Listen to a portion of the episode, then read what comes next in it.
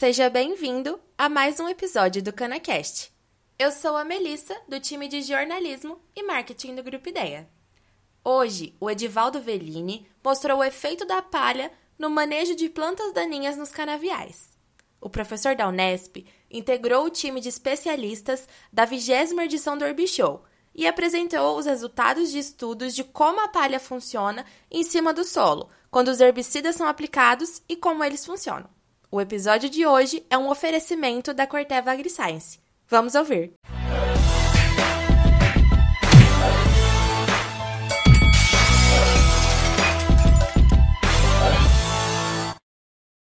Bom, inicialmente eu gostaria de agradecer a mais um convite formulado pelo Grupo Ideia, pelo DIB, para que eu possa tratar do assunto de manejo de plantas daninhas em cana-de-açúcar, nesse ano mais especificamente sobre efeitos da palha na dinâmica de herbicidas e no controle de plantas daninhas. Eu trabalho na Unesp em Botucatu desde 1985, então são 36 anos atuando na universidade, e trabalho com efeitos da palha sobre dinâmica de herbicidas e manejo de plantas daninhas há 26 anos, então desde 95. Então, muito obrigado, Dib, muito obrigado, Ideia pela oportunidade. É, nós atuamos dentro da universidade nós, no que nós chamamos de núcleo de pesquisas avançadas em matologia. Então, esse núcleo ele é, tem como principal atividade o desenvolvimento de métodos experimentais, principalmente métodos experimentais fundamentados em uma estrutura analítica bem completa que nós desenvolvemos aí ao longo dos últimos 30 anos.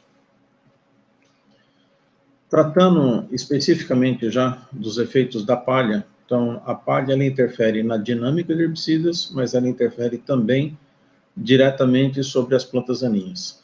O principal efeito da palha é a redução da variação de temperatura ou a redução da amplitude térmica no solo.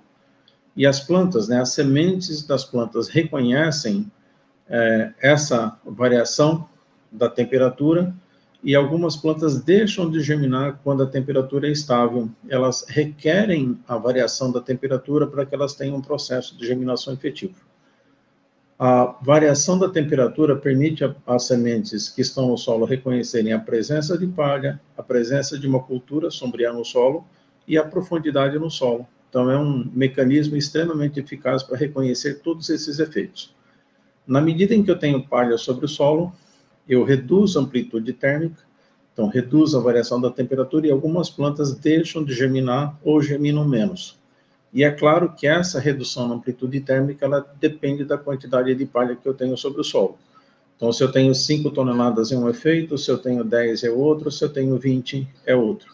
Então, quando eu faço é, um enleiramento da palha e acumulo a palha de três linhas, cinco linhas em uma única linha, eu aumento bastante a quantidade de palha nessa linha que tem palha, e por consequência, eu aumento o potencial de controle que eu tenho de plantas daninhas. A palha tem um outro efeito, a palha é um isolante térmico, então ela tem duas regiões de temperatura muito bem definidas, então ela não, não transmite com facilidade calor. Então, a temperatura na superfície da palha, ela geralmente é muito mais alta do que a temperatura na superfície do solo. Então, é comum a gente encontrar diferenças aí de 10, 15 graus a, maiores, né?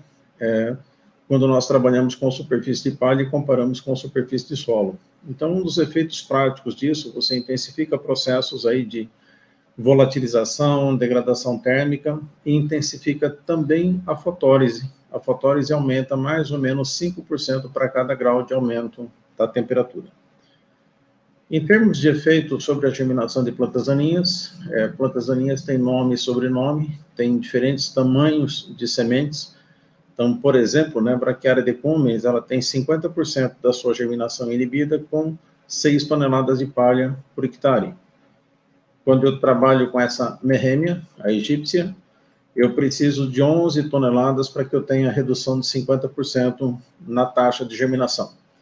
Então, vejam, é, se eu tenho 10 toneladas de palha por hectare, a palha estendida, eu acumulo essa palha de três linhas em uma linha, eu aumento muito a quantidade de palha na linha que recebe toda a montoa da palha, todo o aleiramento da palha. Então, eu melhoro o controle de plantas daninhas nessa linha com palha. Por outro lado, eu deixo de ter controle nas linhas das quais a palha foi removida. E o efeito depende de espécie para espécie. Então, por exemplo, aumentar a quantidade de palha pode ser fundamental para controlar a merrêmia, mas pode não ser fundamental para controlar a braquiária, porque a braquiária já é bem sensível à palha. Então, mesmo quantidades relativamente pequenas, aí 8, 10 toneladas, já tem um efeito bastante intenso na contenção em evitar a germinação de braquiária decumbens e várias outras espécies de sementes pequenas. Nesse gráfico tem uma, essa tabela, então nós calculamos aí, com base em uma experimentação bem intensa, né, qual é a quantidade de palha necessária para que a gente consiga reduzir em 50% a taxa de germinação de diferentes espécies. E o que a gente observa é que quanto maior a semente, maior a quantidade de palha para que eu consiga ter a redução da germinação em 50%. Obviamente, nós não estudamos para 70, 80, mas a gente espera uma correlação também para essas taxas de redução de germinação que indicariam um efeito mais intenso ou indicariam um controle mais ativo da palha aí, com mais utilidade em termos de manejo de plantas daninhas. Bom, a palha também muda a dinâmica de herbicidas, e a dinâmica de herbicidas é um evento muito complexo, então quando nós trabalhamos com aplicação no campo, aplicação na palha, aplicação no solo, esse slide ele representa tudo que pode ocorrer com um herbicida nessas condições. Então, tudo que está em cinza aqui são características do herbicida. Tudo que está em verde são processos a que o herbicida está sujeito no solo e na palha. E é claro que tudo isso depende da cobertura do solo, depende da formulação e depende da tecnologia de aplicação. Então, tudo isso definido por esses processos. Nesse, nessa figura, nós temos praticamente todos os processos que estão aqui, estão aqui mas eles estão organizados de uma maneira diferente. Então, quando nós aplicamos herbicida, nós precisamos é, ter uma tecnologia de aplicação, um adjuvantes, condições climáticas adequadas para que nós tenhamos deposição. E a deposição é a base do controle, é a base do contato com a palha, com o solo, com a planta e gerar controle. E o que não deposita, é principalmente o que não deposita, é o que é responsável pelas contaminações ambientais, contaminação de culturas vizinhas e contaminação dos operadores. A palha, ela é, funciona quando eu tenho a, a, presença de palha no solo, ela, ela que recebe a aplicação dos herbicidas. Então, nesses outros dois estudos, nós trabalhamos com isso já em 2001, né, então nós já, já praticamente superamos a necessidade de informações sobre esse assunto, mas quando nós temos palha sobre o solo, mesmo pequenas quantidades de palha, por exemplo, 4 toneladas por hectare, eu praticamente não tenho o herbicida passando sobre a palha, ele vai depositar, passando através da palha, ele vai se depositar sobre a palha. Obrigatoriamente há necessidade de que ocorram chuvas ou que ocorra aplicação de vinhaça para que esse produto seja carregado no solo. Os herbicidas não atuam na palha, eles atuam no solo. Então, quando eu aplico, ele para na palha, mas ele precisa ser transportado ao solo pela água de chuva ou pela aplicação de vinhaça. Esse é um outro estudo é, feito em condições um pouco diferentes, mas os resultados são praticamente idênticos. Aqui nós medimos o quanto passa pela palha e aqui o quanto fica na palha. Então, mais uma vez, né, se eu tiver lá 3, 4 toneladas de palha por hectare, eu tenho uma retenção praticamente total de todo herbicida. Então, ele precisa ser transportado ao solo para que tenha eficácia.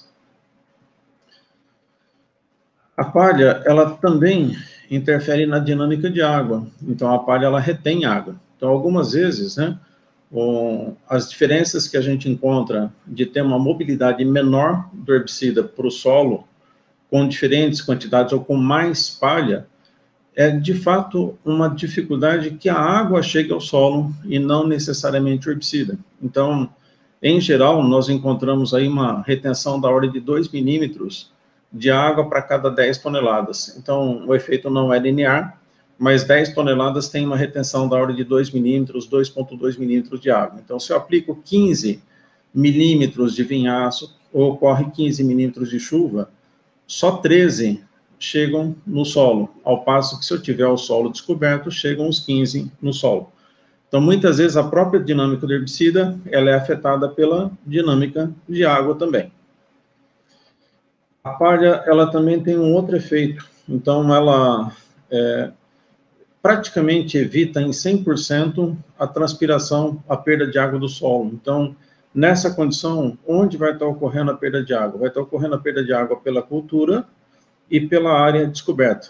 Então, se eu tiver herbicidas móveis no solo, há a possibilidade de que o herbicida aplicado aqui na entrelinha, na linha com palha, ele caminhe lateralmente até a linha que está descoberta, porque existe um fluxo lateral de água que é promovido né, pelo fato da evaporação de água né, diretamente do solo nessa região ser maior. Do mesmo modo, né, se eu tenho também o predomínio da evaporação superficial, o herbicida ele pode ser transportado das regiões mais profundas para a região superficial do solo, também pela evaporação de água na superfície.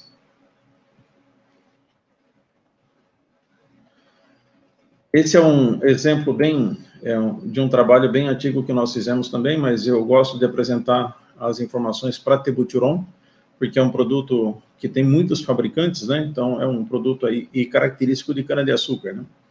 É, então, nesse caso, a gente vê que a, a quantidade de palha interfere pouco na dinâmica do herbicida, então, é, essas pequenas diferenças aqui, elas estão muito mais relacionadas à diferença na dinâmica da água, mais do que na dinâmica do produto em si. Isso é importante porque se eu tenho 5 toneladas, 10 ou 15, praticamente eu não altero a quantidade do produto que chega ao solo. O que muda isso é a quantidade de água. Então, por que, que isso é importante? Se eu faço o aleiramento, então eu transporto a palha de uma linha para outra, o aumento da quantidade de palha em uma linha não necessariamente vai fazer com que o produto, vai evitar que o produto chegue no solo. Vai aumentar um pouquinho mais a quantidade de água necessária, mas ainda há condições de que ele, de que ele atinja o solo.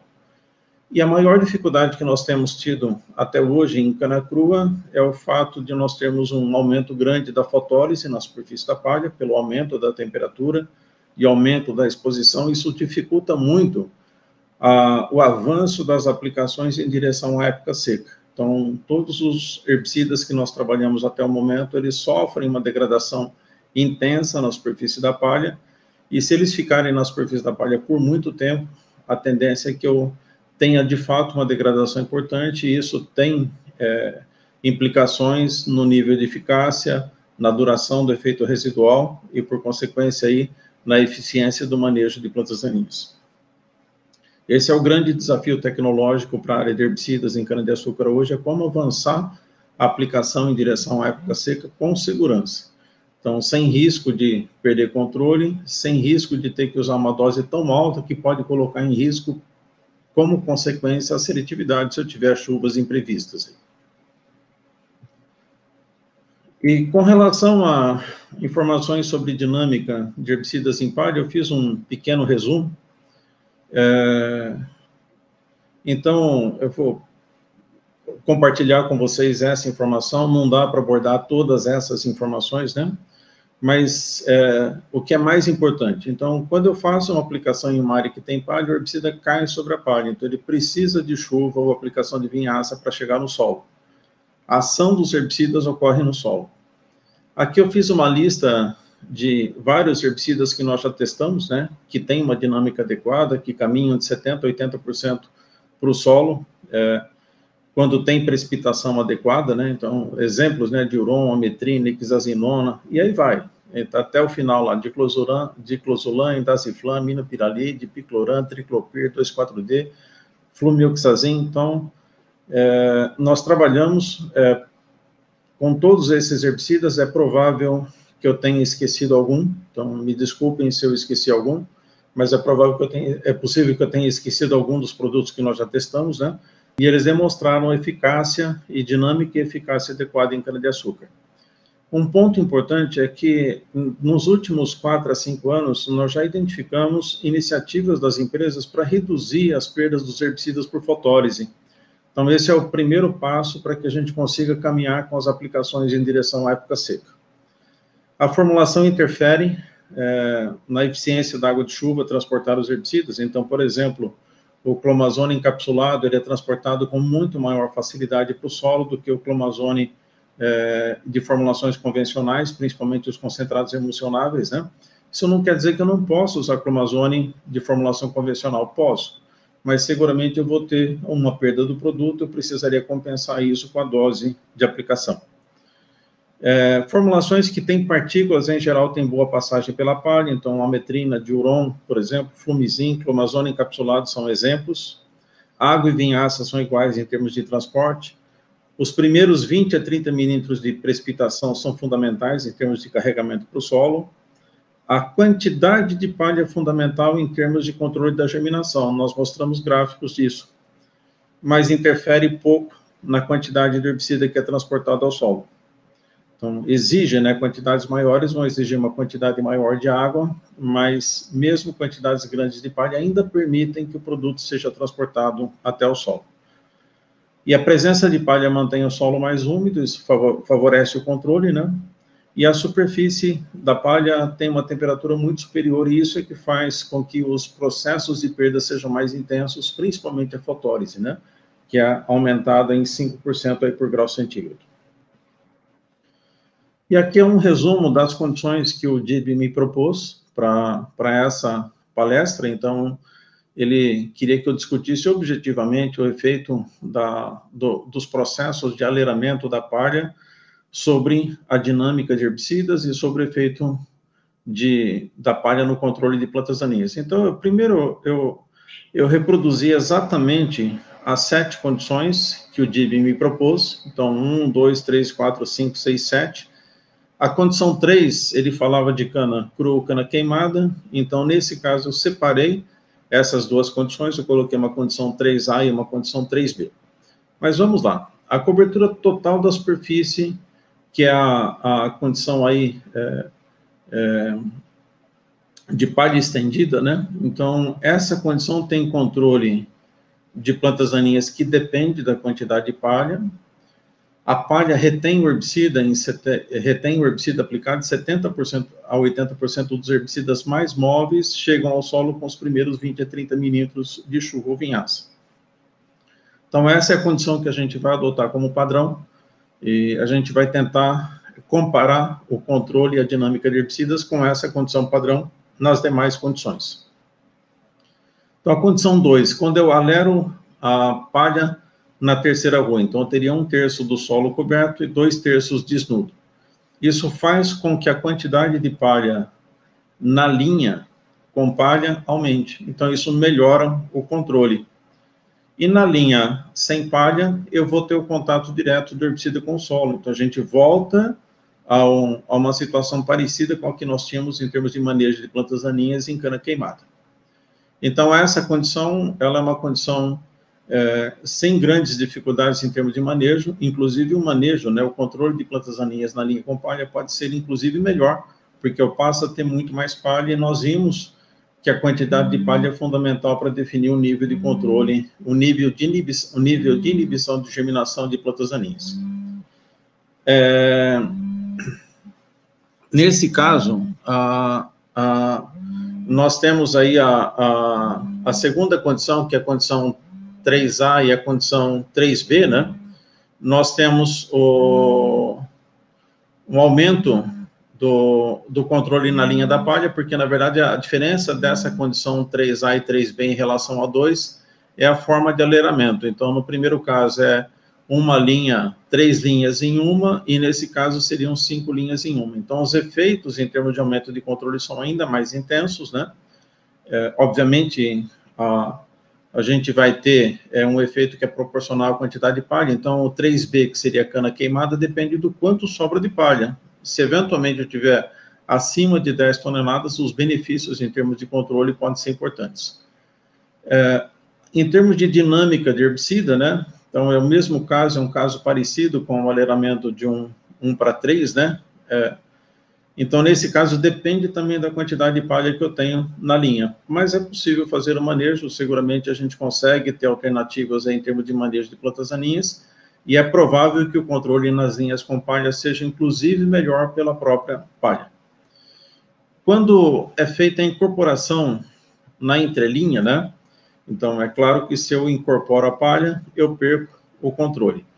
Eu importante lembrar para vocês que os efeitos da palha sobre a germinação de plantas daninhas são físicos e não alelopáticos. Então, é, isso é muito importante porque se a gente parte do princípio que os efeitos são alelopáticos, a incorporação até aumentaria os efeitos. Mas sabendo que os efeitos são físicos, né? O que nós esperamos é que parte do efeito seja perdido pelo fato de ser incorporado. Então, não teria mais aquela palha na superfície do solo, reduzindo a amplitude térmica. E em termos de dinâmica de herbicidas, a qualidade da incorporação é fundamental. Então, eu tenho que tomar uma decisão se eu aplico herbicida antes ou depois da incorporação também. Então, para herbicidas que são voláteis, eu poderia até aplicar antes da incorporação. E esses herbicidas que são voláteis, exemplos trifuralina e clomazone, eles têm um caminhamento lateral. Então, mesmo que a incorporação não seja muito boa, eles ainda conseguem se redistribuir no solo e ter uma certa uniformidade e ter controle. É, mas eu também poderia aplicar os herbicidas após a incorporação. Então, nessa condição, facilitaria o contato com o solo. E um detalhe interessante é que os herbicidas móveis aplicados na linha poderão ser transportados à, à entrelinha. É, de fato, aqui está invertido, né? É, como foi feita a incorporação na entrelinha, herbicidas móveis, não é isso mesmo. Herbicidas móveis aplicados na linha, que ainda tem cobertura com palha, perde menos água, ele pode caminhar lateralmente em direção à entrelinha, pelo fato da entrelinha estar descoberta. Quando nós fazemos o recolhimento da palha, a, em geral sobra aí 4, 5 toneladas por hectare, então 40% ficaria, segundo a informação do DIB, né? Essa é a condição que nós entendemos em que é, o controle é mais difícil, porque nós reduzimos o controle pela palha e nós continuamos interceptando uma quantidade muito grande de herbicida durante a aplicação. Então, vocês lembram os gráficos que eu mostrei para vocês, que com 4 toneladas, praticamente 100% do herbicida ainda fica na palha. Mas eu praticamente perco o controle feito pela própria palha. Então, essa condição é a que nós consideramos a de manejo de plantas daninhas aí mais difícil. Eu dificulto o controle pela palha, e, e tendo as mesmas dificuldades em termos de aplicação de herbicidas. A condição 6, que seria a palha movimentada de cima de cada linha, né, que é o desaleiramento, que o pessoal chama isso em, em, em, em muitas regiões, né, é, então, assim, quanto menor a quantidade que permanece na linha, menor o controle. E se a remoção for total, não haverá controle. Então, na linha. Então, a gente tem que tomar um cuidado muito grande com a aplicação de herbicidas que sejam de fato eficazes nessa condição para que a gente não perca completamente o controle. A linha é fundamental em termos de controle para que a gente evite também a mata interferência. Quanto mais próxima da cultura, mais, mais danosa é a planta daninha em termos de interferência. É, e no caso, a, a, ausência da palha facilita o contato do herbicida com o solo na linha, e se a remoção da palha na linha for total, os herbicidas vão ter contato direto com o solo.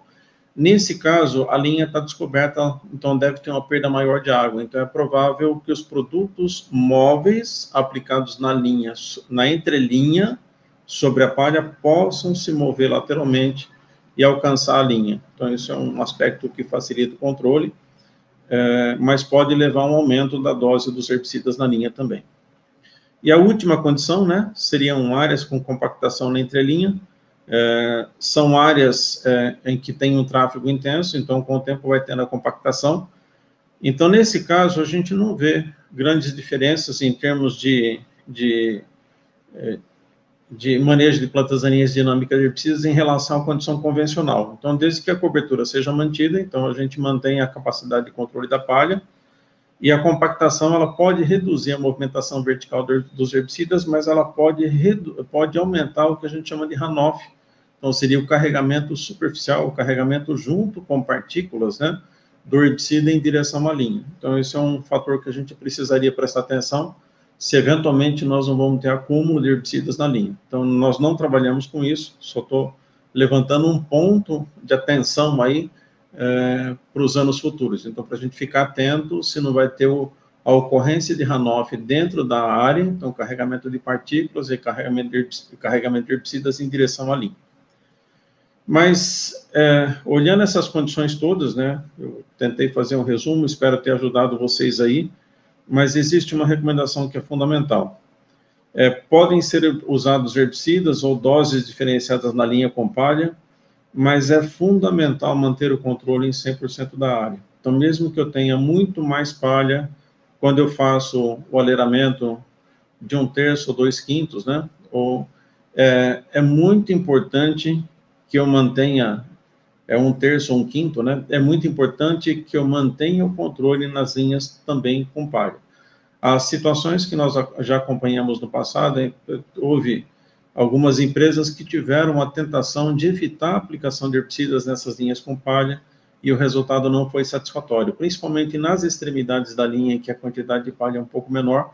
Então, são regiões em que pode ter germinação de plantas e isso vai favorecer a, ao crescimento, produção de uma grande quantidade de sementes, né? E a infestação da área. E também, né, a ocorrência dessas plantas pode dificultar muito a colheita, né, encarecer muito a colheita. Então, fica aí a recomendação, independente do manejo que você faça com palha, o que nós sabemos hoje é que nós temos tecnologia para diferenciar as aplicações de linha entre linha, palha, linha com palha, linha sem palha. Mas não vale a pena abrir mão do controle é, em pedaços ou partes da área. É fundamental manter o controle em 100% da área de cultivo.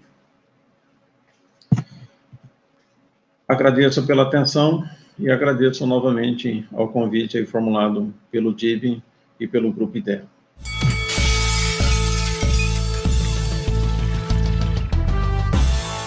O episódio terminou. O Veline mostrou como as tecnologias de aplicações são importantes no manejo das plantas daninhas e como aproveitá-las em toda a produção de cana. O Grupo Ideia agradece a Corteva pela parceria nesse conteúdo. Hoje também encerramos a série sobre o controle de plantas daninhas na cana-de-açúcar. Mas os conteúdos dedicados ao setor sucroenergético não param por aí. Na semana que vem, vamos falar sobre o controle das pragas nos canaviais. Tem bastante coisa nova vindo por aí. Não perca! Agora, eu te convido a fazer esse conhecimento chegar ao máximo de pessoas para que o nosso setor seja cada vez mais rico. Compartilhe esse episódio com quem possa se interessar pelo assunto. Manda nos seus grupos de WhatsApp, posta nas redes sociais e se você se lembrar, marca a gente por lá. Nos vemos na semana que vem.